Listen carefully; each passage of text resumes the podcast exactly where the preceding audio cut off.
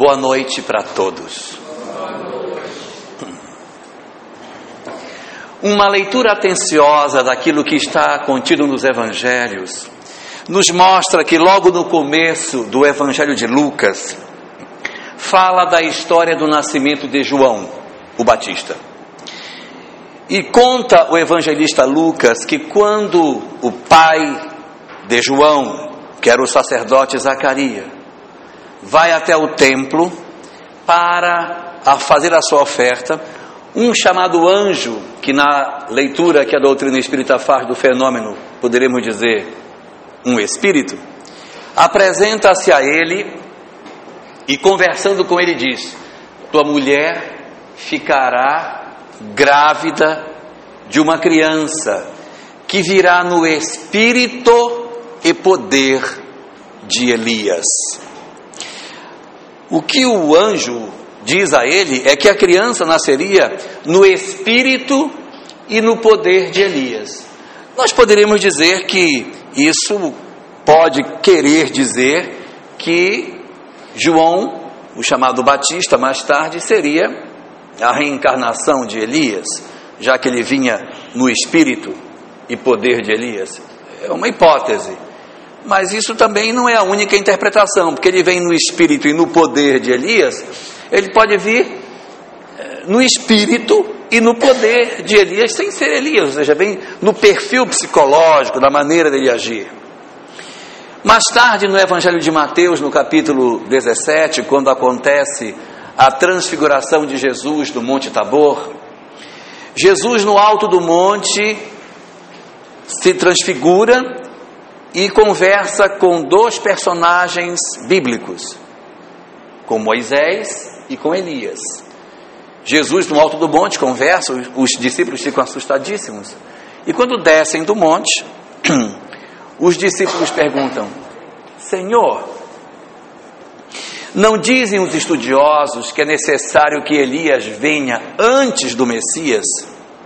Como que se explica isso? Se tu és o Messias, cadê Elias? Ele não deveria vir antes? Então Jesus disse: Em verdade, em verdade vos digo que, que Elias de fato já veio. E complementa evangeli o evangelista. E os discípulos entenderam que ele lhes falara de João Batista. É uma segunda citação que faz uma amarração entre Elias e João Batista. Ora, se está dito que ah, Jesus teria falado que Elias já veio e eles entendem que ele seria João Batista, é um segundo indício que eu poderia tomar de que Jesus estaria querendo dizer que João Batista e Elias seriam o mesmo Espírito. Mas não é isso, porque o Evangelho diz assim: e os discípulos entenderam que ele lhes falara de João Batista. Eles podem ter entendido errado. Essa pode não ser a real situação. Ou seja, no primeiro caso, o anjo faz uma alusão de que a criança nasceria no espírito e poder de Elias, mas não garante que João Batista é Elias. Numa segunda situação, que perguntam se Elias já veio, Jesus diz sim, ele já veio, e complementa o evangelista. Isto pode significar que ele queira falar de João Batista, os discípulos entenderam que ele falara de João Batista. Fica faltando uma frase que nos garanta efetivamente que João Batista é a reencarnação de Elias para que se possa afirmar isso. O hebraico, na verdade, não tem tantas palavras como o português e a própria palavra reencarnação não existia. Não era possível que nós encontrássemos no texto bíblico a informação João Batista é a reencarnação de Elias, porque a palavra reencarnação sequer existia para se que pudesse usar. Mas no Evangelho de Mateus, no capítulo 14, no versículo 11, quando há um diálogo de Jesus com os discípulos, não é mais um anjo falando para Zacarias, não é mais a interpretação de um apóstolo, é o próprio Cristo dizendo assim: E se quereis saber quem é João, eu vos digo, ele mesmo é Elias que havia de vir. Não há forma mais clara não se poderia esperar nenhuma outra maneira mais clara de Jesus dizer: João, o chamado Batista, é a reencarnação de Elias. A forma mais clara era Jesus dizer: João Batista é Elias. E isso está escrito exatamente assim. Se a questão são palavras, palavras. Elias, na verdade, é um profeta que viveu 600 anos antes de Jesus, na época em que o reino de Israel estava dividido entre duas partes: o reino de Judá no sul e o reino do norte, que era o reino chamado de Israel. Naquela época, a religião do norte de Israel, hoje chamado Líbano, havia invadido o norte de Israel e eles haviam abandonado o culto ao Deus de Israel para adotar o culto ao Deus Baal. Então eles adotavam ali o culto a uma imagem, a uma imagem de pedra. E por conta disso, ah, havia acontecido um esfriamento das relações do povo de Israel com a sua própria religião. Então, nesse momento, desse período, é que aparece Elias. Elias surge nesse cenário sem que se saiba quem eram seus pais, onde ele veio, qual era a sua infância. Elias é um personagem estranho, ele já aparece adulto e simplesmente começa a sua pregação dizendo que estava tudo errado e decide fazer um desafio aos profetas que cultuavam o Deus chamado Baal. Essa história está no livro de Reis, segundo livro de Reis, capítulo 28. Então ali, Elias faz uma, um desafio aos sacerdotes de Baal, propondo que eles acendessem uma fogueira. Coloca uma fogueira com um bezerro em cima e chama os 450 profetas de Baal e diz: Podem acender a fogueira com a dança de vocês. E fez uma segunda fogueira e disse: Aqui será a fogueira do meu Senhor. Vocês podem tentar o dia inteiro, se não conseguirem, pode deixar que eu acendo. E chamou o povo para assistir aquilo. No dado momento, os sacerdotes chegaram e durante o dia inteiro se cortaram, se mutilaram, gritaram, chamaram, a fogueira não acendeu. Quase ao pôr do sol, Elias então diz: Agora é a minha vez. E manda molhar a fogueira três vezes. E depois de molhada três vezes, ele junta algumas pedras e, fazendo uma oração, a fogueira acende. E ele determina para a população que massacre os profetas de Baal. A população desce a ribanceira do rio Jordão e mata todos que estão na margem do rio. A religião judaica se fortalece e esse período acaba passando. Elias depois realiza alguns fenômenos, mas ele é um homem bastante estranho. Ele não vive com as pessoas, ele mora no deserto. Ele não se veste com as pessoas. Ele usa uma roupa de camelo com um, um cordão de couro amarrado na cintura. Ele não come o alimento das pessoas. Ele vive no deserto. Ele come alimentos estranhos. É um homem extremamente sério, muito uh, duro com as suas palavras. E da mesma maneira que Elias aparece no texto, realiza alguns fatos extraordinários, depois desaparece. Curiosamente, João, o chamado Batista, também não vive com as pessoas. Ele também vive no deserto. Ele também se veste de couro de camelo. Ele também usa um cinto amarrado na cintura. Ele também tem alimentação estranha. João se alimentava de gafanhotos e de mel. Era um homem de poucas palavras. Vivia, na verdade, distante da civilização. E quando aparecia na cidade era para criticar aquilo que acontecia. Duro nas palavras dele. Tão duro que criticou a relação incestuosa que havia entre o rei da época Herodes Antipas e sua cunhada Herodíase, que era a esposa de seu irmão e que ele a tomou para si. Foi exatamente por conta dessas críticas que ele fazia que João o Batista foi preso. E por conta da sentença determinada pela própria enteada do rei, que era Salomé, filha de Herodias, João o Batista foi degolado. Há uma curiosa semelhança entre o fato de que Elias havia determinado que os profetas de Baal fossem degolados à margem do rio Jordão. E mais tarde, João, o Batista, presumivelmente sua reencarnação, teria nascido numa semelhança ah, comportamental muito grande com Elias e teria desencarnado de forma semelhante àquela que ele impôs como pena para aqueles que eram seus opositores. Parece assim que a lei de causa e efeito começa a se encaixar dentro disso. Mas há uma outra passagem dos evangelhos, também muito significativa sobre isso, que é narrada apenas pelo evangelista João no seu capítulo 3. João diz que numa dada noite, um dos grandes fariseus da época, chamado Nicodemos, aparece num local procurando por Jesus. E aí surge uma, um diálogo bastante interessante sobre eles, que eu vou ler só o comecinho para nós.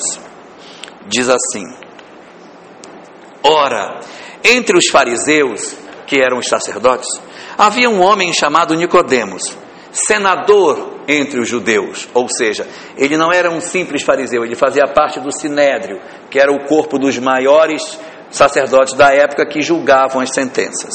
Senador dos judeus, que veio à noite ter com Jesus e lhe disse: Mestre, sabemos que vieste da parte de Deus para nos instruir como um doutor, porquanto ninguém poderia fazer os milagres que tu fazes se Deus não estivesse com ele. Ponto. Não, não há uma pergunta aqui. Veja, ninguém poderia fazer os milagres que fazes se Deus não estivesse com ele. Ponto. Sequência do texto. Jesus então lhe respondeu: Em verdade, em verdade vos digo, ninguém pode ver o reino de Deus se não nascer de novo. Jesus respondeu: Que pergunta? Cadê a pergunta do texto? Porque ele diz: Senhor, sabemos que tu vieste da parte de Deus. E a sequência diz: E Jesus respondendo lhe disse: Respondeu o quê? Ninguém, a, o que ele diz não tem nada a ver com o que ele falou. É como se a pergunta não estivesse no texto. Porque ele diz: Sabemos que tu és e que ninguém poderia fazer o que tu fazes. E Jesus diz: Na verdade eu te digo: ninguém pode ver o reino dos céus se não nascer de novo. A pergunta não foi formulada, mas ela foi feita. Ela não foi dita, mas ela foi apresentada para Jesus. E Jesus, percebendo a inquietude dele, apresenta essa resposta: Ninguém pode ver o reino dos céus se não nascer de novo. Para nós que somos cristãos, pode parecer meio estranho que isso tenha a ver com reencarnação. Mas quero dizer a todos que o conhecimento mais antigo dentro do judaísmo é a Cabala. E a Cabala, ela é obrigatoriamente é, a Cabala ela é visceralmente a peça fundamental dela é a questão da reencarnação. A Cabala é a base de toda a estruturação do pensamento judaico. Não fazia sentido que alguém fosse um rabino, um doutor da lei e desconhecesse o conhecimento cabalístico da época. A época em que Nicodemos viveu é a época do esplendor daquilo que a Cabala tinha de mais bonito. Houve um rabino na época de Nicodemos chamado Rabi Shimon Bar Yochai. Rabi Shimon Bar Yochai, que significa filho de João, Bar Yochai. Esse era o nome dele. Rabi Shimon Bar Yochai foi o maior autor de Cabala na época de Jesus. Ele escreveu um livro chamado Zohar. O Zohar, que traduzido significa o livro do esplendor, possui 22 volumes. Ele passou 20 anos escrevendo o Zohar. O Zohar é toda a análise da vida pela ótica da Cabala é o mergulho na imortalidade da alma, na reencarnação, na lei de causa e efeito, na questão da busca do Deus único, na relação do homem com o Criador. É todo um conjunto de princípios que a época de Nicodemos estava acontecendo. Ou seja, tudo que se falava à época sobre a questão do que era o judaísmo passava essencialmente pela questão da cabala.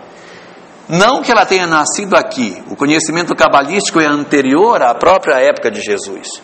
Ele surge, as primeiras obras, do sentido da Cabala, surgem na época de Abraão, num livro chamado Sefer Yetzirah. É a primeira obra que é feita definindo Cabala na época de Abraão. De lá para cá, o pensamento judaico é todo ele calçado em cima da ideia da imortalidade da alma e da reencarnação. Por isso, é muito pouco provável, praticamente impensável, que a ideia do, do judaísmo à época de Jesus ou seja, o conhecimento que ele tinha passasse longe da questão da reencarnação. A reencarnação não é somente um conhecimento espírita, ele está distribuído entre diversas religiões do passado. Qualquer livro religioso do ontem vai apresentar traços claros, muito nítidos sobre a questão da reencarnação. Os Vedas são fundamentalmente reencarnacionistas. O pensamento búdico, fundamentalmente reencarnacionista. O Bhagavad Gita, ele é basicamente lei de causa e efeito e imortalidade da alma.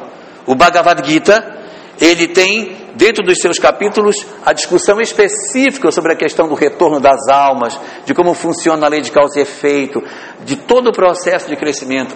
O pensamento socrático também é reencarnacionista. Se nós formos apresentar as várias religiões antigas, nós não encontraremos nenhuma que não esteja apoiada na questão da reencarnação. Então, pelo, pela ótica uh, religiosa que a gente pudesse se debruçar, a reencarnação seria uma questão muito clara, em função de ser um pensamento não só contido dentro daquilo que a doutrina espírita apresenta, mas como sendo um pensamento bastante antigo e distribuído em várias partes do mundo. Ao mesmo tempo que as religiões podem apresentar a esse pensamento, a filosofia também pode trazer contribuições muito grandes. Porque na medida em que nós indagamos o porquê do sofrimento, o porquê das desigualdades, o porquê das coisas serem como são, o porquê das diferenças entre as pessoas, o porquê de uns sofrerem mais e outros menos, o porquê de tantos porquês, nós só conseguiremos enxergar um Deus justo a partir de uma leitura como essa. Falando de judaísmo, conta-se que há, havia um rabino muito famoso que foi procurado por um amigo que era ateu. E o amigo que era ateu disse: Eu não sei como é que você pode acreditar na existência de Deus. Eu não sei como é que pode tanta desigualdade, tanta injustiça, tanta barbaridade. Não sei como é, como é que pode. Aí dizendo o amigo para o, o rabino: eu não sei como é, não sei como é que você pode, porque eu não consigo aceitar um Deus injusto assim. E disse o rabino: nem eu, nem eu, porque também para o rabino aquilo não era uma injustiça. Se nós formos olhar a vida apenas vendo a ponta da existência humana, e será tudo desigual, mas se nós olharmos por baixo, olharmos a vida inteira, vamos ver que todos nós temos o mesmo tamanho, todos somos iguais. A diferença está não na vida, mas na existência em si. Quando a gente olha só a existência, somos desiguais. Mas se nós formos olhar o fio da história de cada um de nós, somos todos iguais perante a visão de Deus. E aí, é que a reencarnação ela aparece nesse cenário como a chave para desvendar mistérios profundos que nós trazemos dentro de nós. Hoje a ciência caminha de mãos dadas com a filosofia, desvendando as questões da reencarnação também, com as investigações sobre as experiências de quase morte, os processos de hipnose, que fazem as pessoas regressar no passado, regridem, voltam, mergulham no ontem falam outras línguas, contam suas histórias e quando voltam para o hoje conseguem encaixar as peças que estão perdidas. Só que quando a gente trata essas questões teóricas de reencarnação com as nossas existências particularmente, algumas questões nos aparecem, algumas dúvidas nos vêm. Como pode tudo isso ser verdadeiro?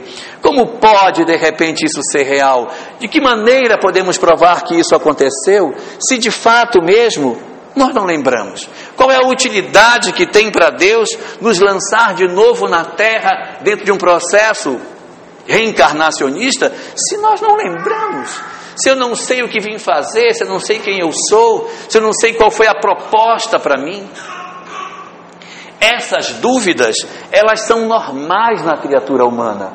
Elas são justas. Por quê? Porque verdadeiramente quando nós renascemos, existe um véu do passado que nos dificulta perceber aquilo que aconteceu conosco no ontem. Mas, como a própria palavra diz, não é uma parede do passado, é um véu. E o que é um véu? Um véu é um véu.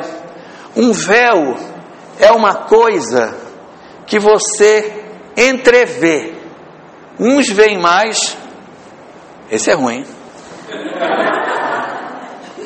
Um, mais fino, né? É mais fino que isso. É aquele da noiva. Uns veem mais, outros veem menos, mas o passado ele não está bloqueado de nós. O que acontece conosco é que nós bloqueamos o passado em nós. Nós fechamos isso. Por quê? Porque nós não permitimos o contato nosso com o nosso eu mais profundo. Dentro do nosso coração existe uma instância que guarda os nossos segredos mais profundos. Só que nós não ouvimos esse coração. Dentro de nós há uma instância nossa que nos diz o que viemos fazer.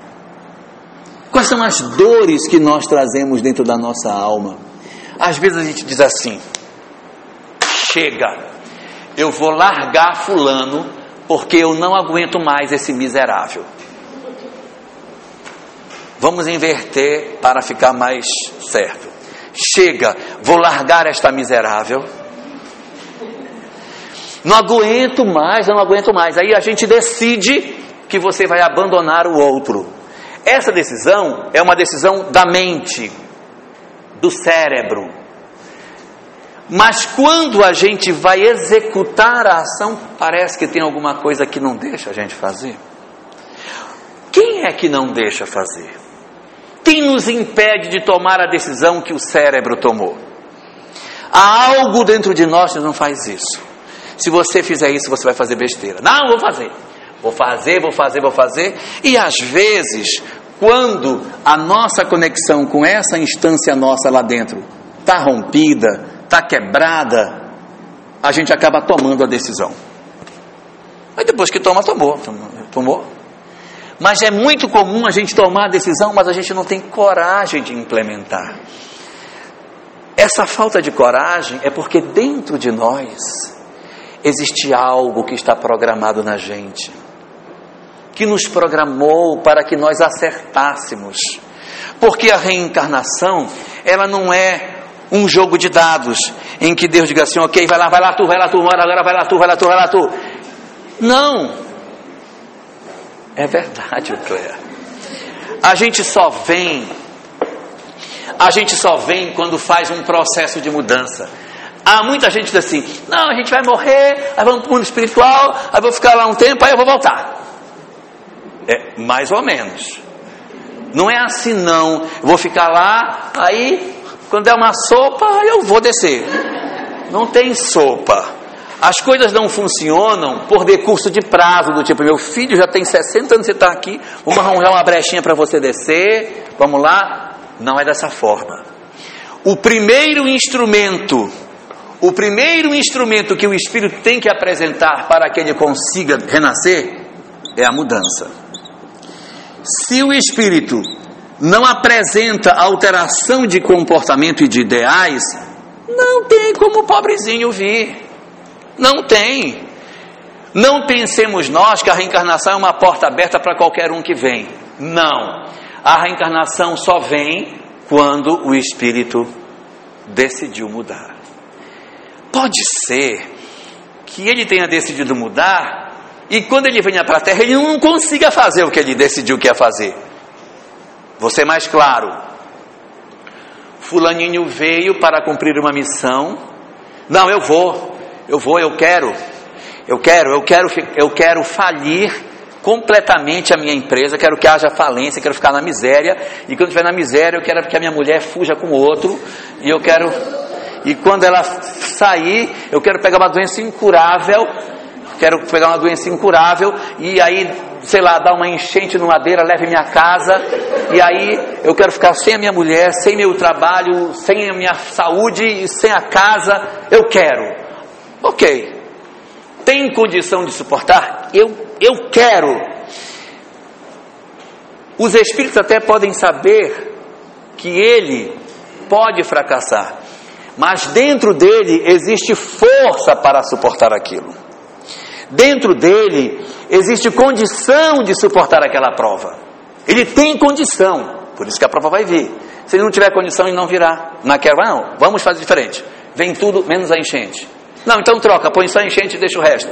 Mas aí tudo não dá, então só uma parte. Nós, quando somos programados, nós somos programados em função do grau de dificuldade que a gente pode enfrentar.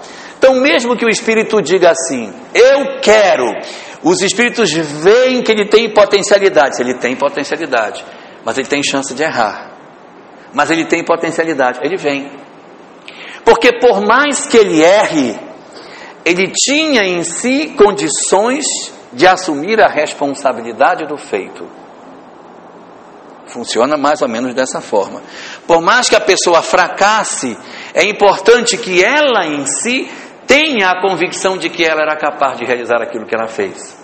Porque se os espíritos recebessem missões que eles não fossem capazes de suportar, ele desencarnava e diria: Mas a culpa não é minha, a culpa é sua, você que me colocou nessa fria. Eu nem queria isso. Eu queria vir bonito, famoso, rico. Lá em Nova York, você me colocou em Porto Velho para morar na beira do rio uma mulher que foi embora ainda falia minha empresa, quer dizer, não é bem assim. O espírito precisa assumir as responsabilidades daquilo que ele tem de comprometimento. Resultado: primeiro passo para que a gente consiga retornar à vida física é que o espírito mude seu espírito interiormente. Porque senão ele vai repetir a mesma experiência, ele vai fazer a mesma coisa. Digamos que eu tinha uma pessoa que ela bebia, bebia, bebia, meu Deus, bebia demais, desencarnou.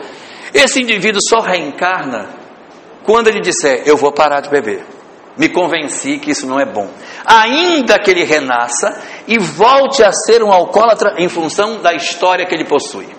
Mas ele, dentro de si, disse para si mesmo: Quando eu vier, eu não vou beber. Eu não vou cometer isso. Ok, então vamos lá. Sabe-se que ele tem chance de falhar mas ele está convencido de que vai dar certo. Isso é que é a chave. Por quê? Por causa disso. Porque conforme disse Jesus, respondendo em verdade ou verdade, vos digo que ninguém pode ver o reino dos céus se não nascer de novo. Então é preciso nascer de novo para que você consiga ver o reino dos céus. Se não houver a mudança interior do espírito, não tem como ascender. O que promove o crescimento dos indivíduos é a mudança interior. É eu estar disposto a fazer uma transformação íntima. Essa transformação íntima, ela ocorre no curso da vida. Nós temos uma ilusão muito grande sobre o que seja a vida.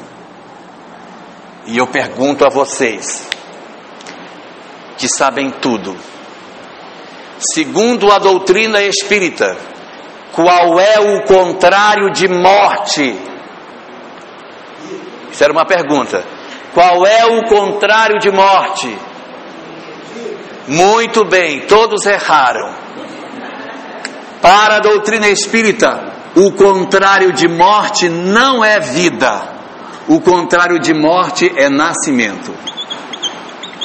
Porque vida não tem contrário, ninguém consegue estar em não vida. Porque no corpo ou fora do corpo eu estou sempre vivo. Então qual é o contrário de vida? Sei lá qual é o contrário de vida, não tem contrário. E qual é o contrário de morte? O contrário da partida é a chegada. Então, o que nós temos que fazer é empreender uma mudança durante a vida, na vida, que pode ser dentro de uma existência ou em mais de uma existência. O fundamental é que nós empreendamos uma mudança. Diz o Espiritismo que as coisas, ao contrário do que algumas pessoas pensam, não funcionam como se fosse uma conta corrente. Fiz besteira nessa, na próxima eu vou pagar. Aí eu faço na outra, na outra eu pago. A conta, ela é constante. Toda bobagem que a gente faz cria um débito diante da lei nosso que vai se resolver ou agora, ou amanhã, ou na outra existência, ou sei lá quando, mas uma hora vai se resolver. Não é necessário que a gente espere uma outra existência para aquilo acontecer. Nós podemos iniciar o nosso processo de mudança desde agora. Basta que a gente empreenda essa mudança. O objetivo de Deus não é a punição nossa, é a educação. Então, as experiências que a vida nos traz são exatamente para permitir a nós o processo de amadurecimento interior e não punir por aquilo que se possa ter feito. Daí a necessidade de nós entendermos isso para o nosso processo de mudança. E o que que vem a ser essa mudança que a gente tem que fazer? Essa mudança, ela significa uma mudança na transformação do nosso passado. Nós precisamos transformar as nossas vidas. Por quê? Há pessoas que dizem assim: não, eu preciso fazer uma ruptura. Não faça ruptura. Porque a ruptura, ela pode não ser uma decisão madura. A partir de hoje eu não como mais carne, vou comer só folha e fruta.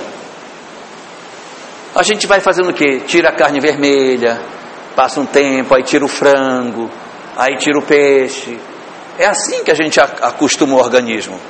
Você de uma hora para outra sai um, um gaúcho daquele acostumado a comer carne todo dia, carne. Como é que chama? Mal passada. Então, a partir de hoje, agora eu sou um, um, um gaúcho vegetariano. Gente, matar o pobre.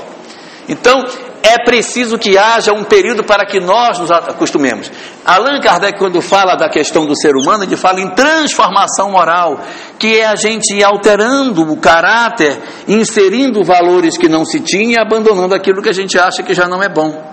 Nessa transformação, nós temos que alterar as questões físicas, em outras palavras, as questões visíveis e as questões espirituais ou as questões invisíveis.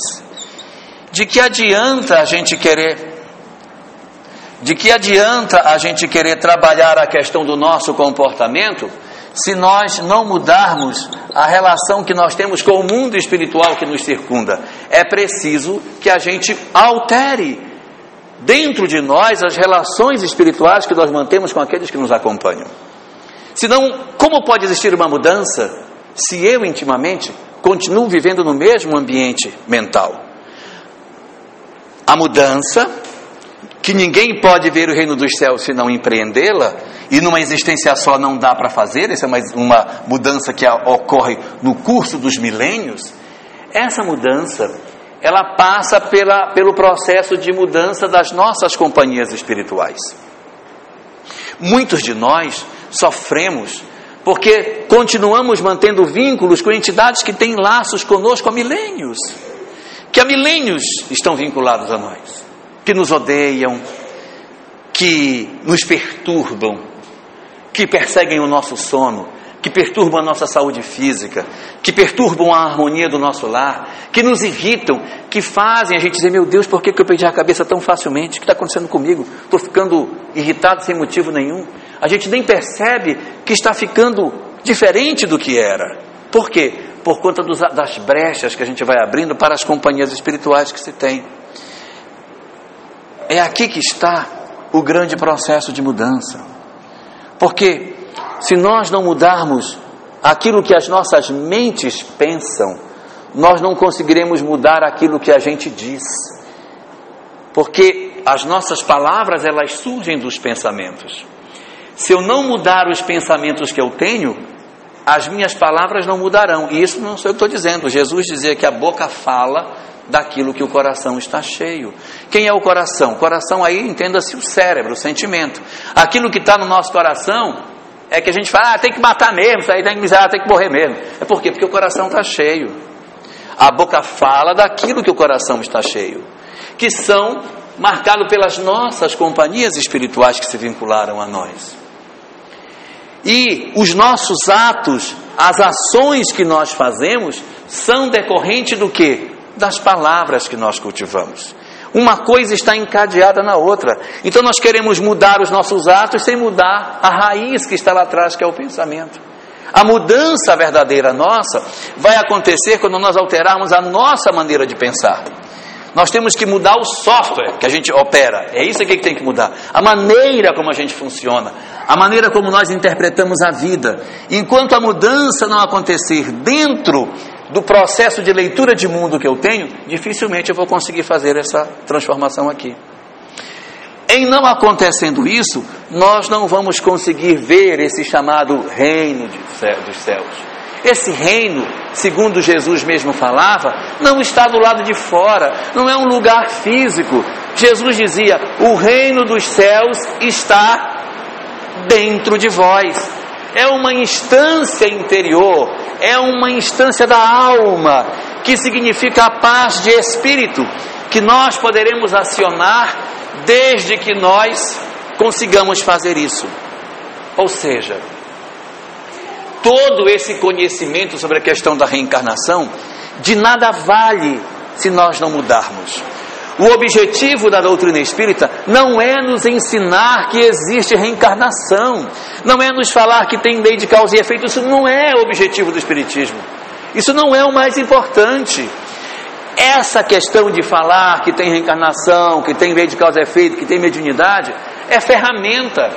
São instrumentos para nos convencer do objetivo real da doutrina espírita. O objetivo da doutrina espírita é um só, um só, a transformação moral do homem e da mulher.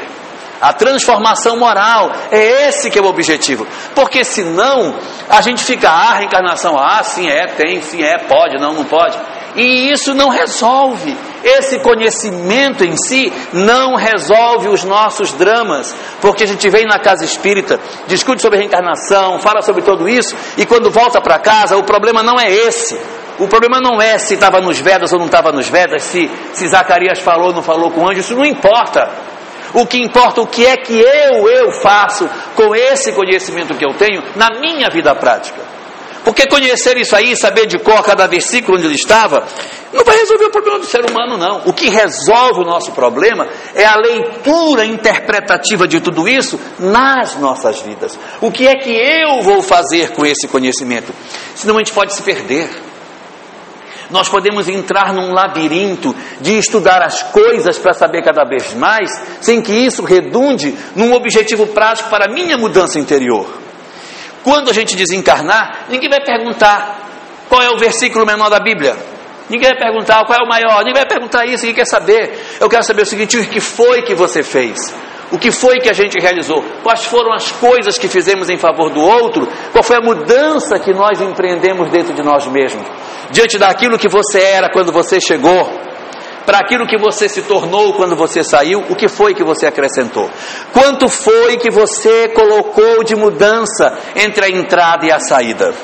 O que foi que valeu os anos que você viveu na carne?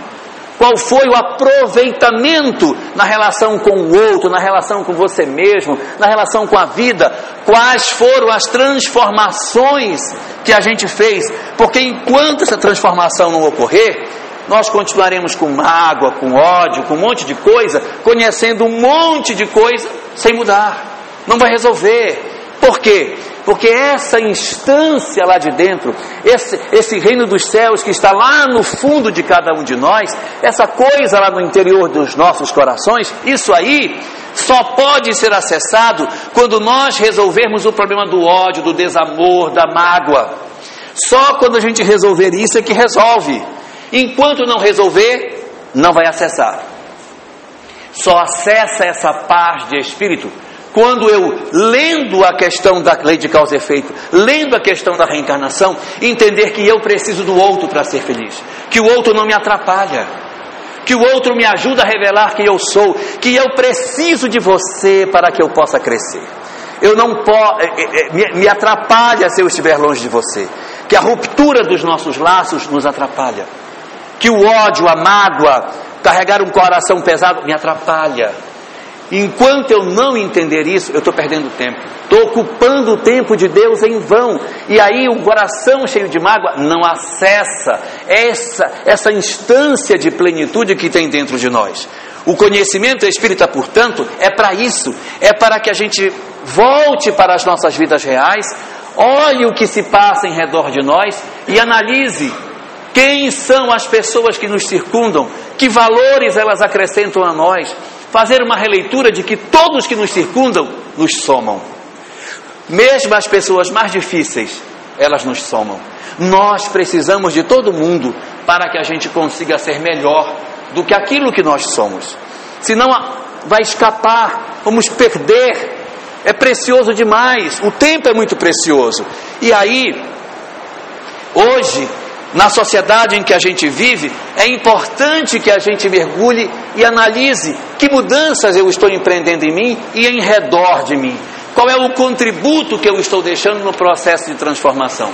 Para que nós não nos percamos nessa vereda esquisita que é o conhecimento. O conhecimento não pode nos tirar do foco verdadeiro que é a transformação moral nossa. Nós precisamos disso. Essa é a grande chave que a gente tem para crescer e é a necessidade imperiosa que o ser humano possui para que ele consiga se desenvolver. Se nós não entrarmos por aí, poderemos passar uma vida inteira a aprender uma série de coisas, mas não chegarmos ao objetivo maior.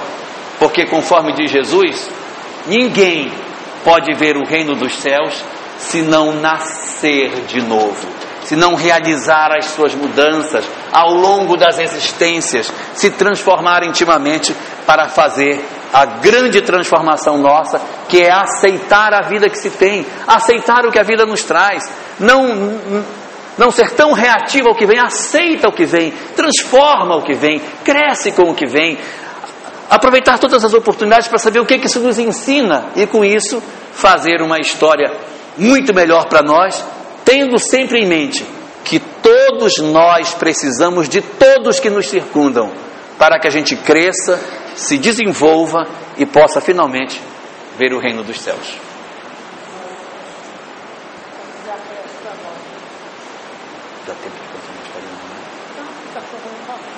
É, como está chovendo, vocês não vão sair.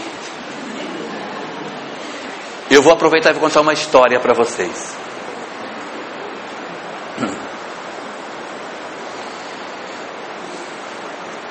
Um dos grandes psicólogos do, do século XX chamava-se Gurdjieff. E Gurdjieff tinha uma, uma escola de discípulos em que ele ensinava a questão do autoconhecimento, da busca do mergulho interior, das coisas que fazem o crescimento do indivíduo. E na escola de Gurdjieff haviam vários alunos, vários, e entre eles um em particular, extremamente difícil.